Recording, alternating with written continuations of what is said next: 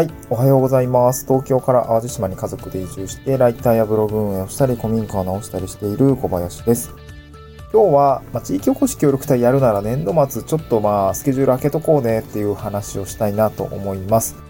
えー、っと、年度末の過ごし方ですね。まあ今3月末なんですけども、まああの、地域おこし協力隊行政のお仕事になりますので、えー、雇用型だったりとか、まあ委託型だったりとか、いろいろ形式はあれと、うん、まあよくあるのが、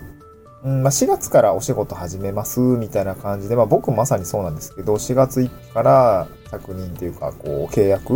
業務委託契約が走ったりとか、まあ雇用契約として勤務が走ったりとかっていうことがあって、年度末3月31日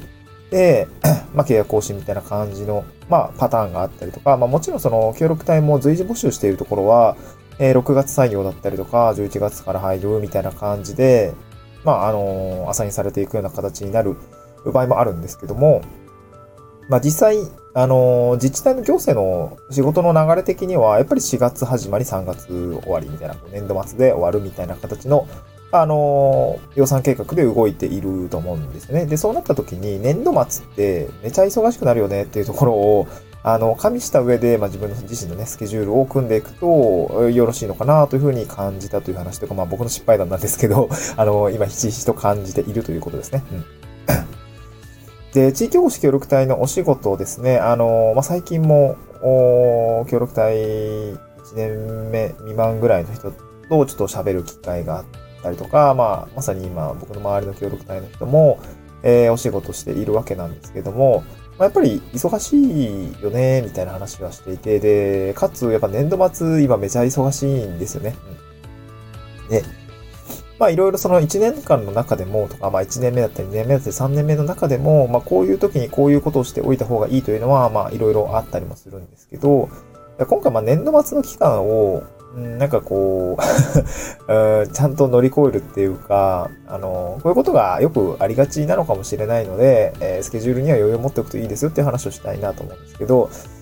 まず協力隊って 1年単位の、1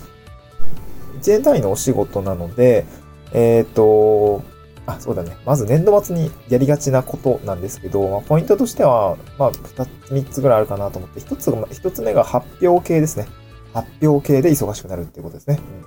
うん、二つ目が、えー、結構その書類提出周りっていうんですか、特に助成金を使って事業なんかを展開している人については、こういったものの提出期限っていうのが、大体年度末だったりとかっていうので、えー、増えてくるということですね。でもう一つが、これも結構そのお金回りなんですけど、あのー、申請書類ってですね、かあの、助成金だったりとかの申請書類を、えー、まあ、企画だったりとか、え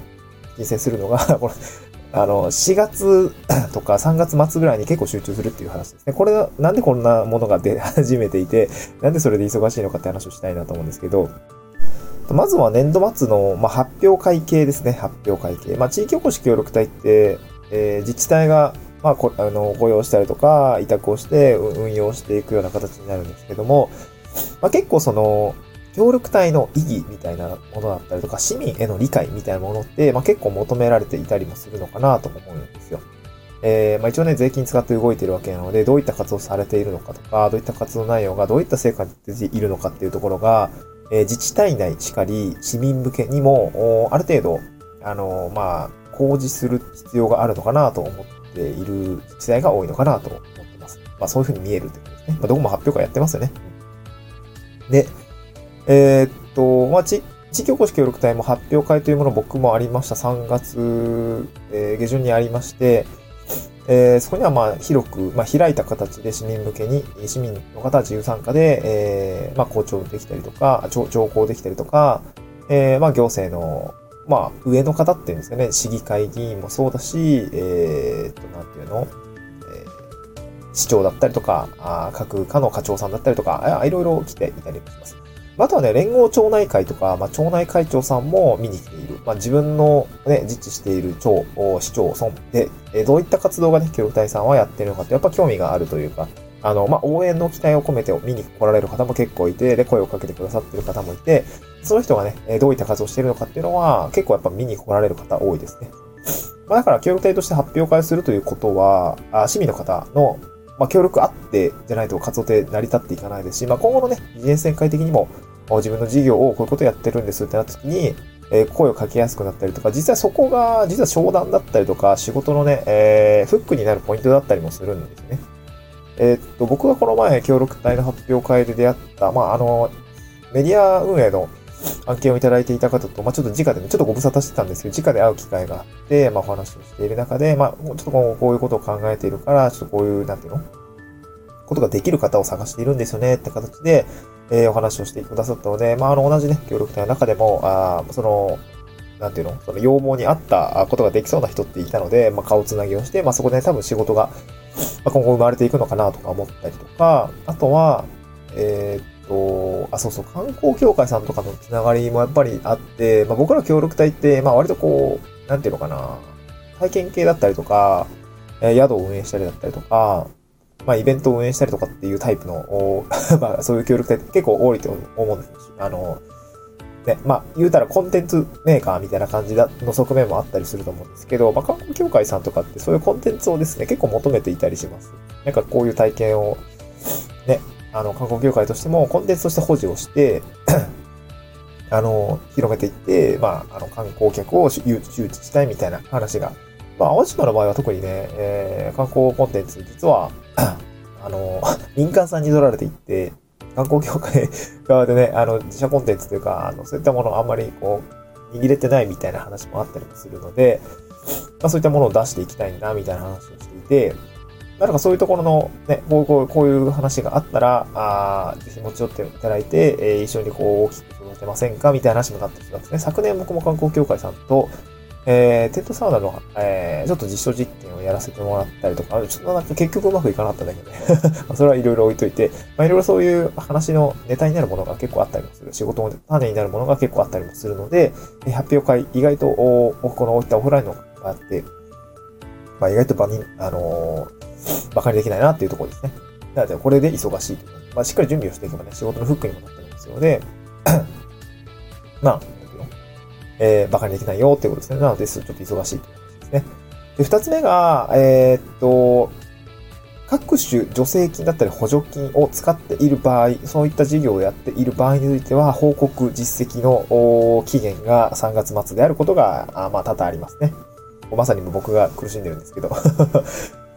そう。で、協力隊になると、まあ、結構自治体だったりとか、その関わっている市町村、集落とか、まあ、あと町内会とかっていう単位で、あの、まあ、新しいことに取り組みましょうっていうことが、まあ、そういったケースが多いと思うし、まあ、そこにいる事業者さんとかと 組んで、まあ、こういうことをやってみよう。まあ、例えば新商品開発してみようだったり、こういうイベントを、えー、企画してみようってなった時に、えー、まあ、結構ですね、えー、市町村とか都道府県っていうのは、そういったものを支援する、まあ、助成金メニューみたいのって結構用意してくれています。だからま、使えるものは別に使ったらいいと思うんですよ。ね。あの、別に助成金ありきで、なんかやりたくもない事業をやるのはちょっと本末転倒だと思うんだけど、こういうことがやりたくって、そこに使えるお金があるんだったら、それはもう普通に申請して使ったらいいと思うし、僕らもそういうふうにやってます。別にあの、ブースト使、あの、お金ね、あの、全部、全面使うっていう感じで、あの、ね、あの、別にその、なんていうのかな、あの、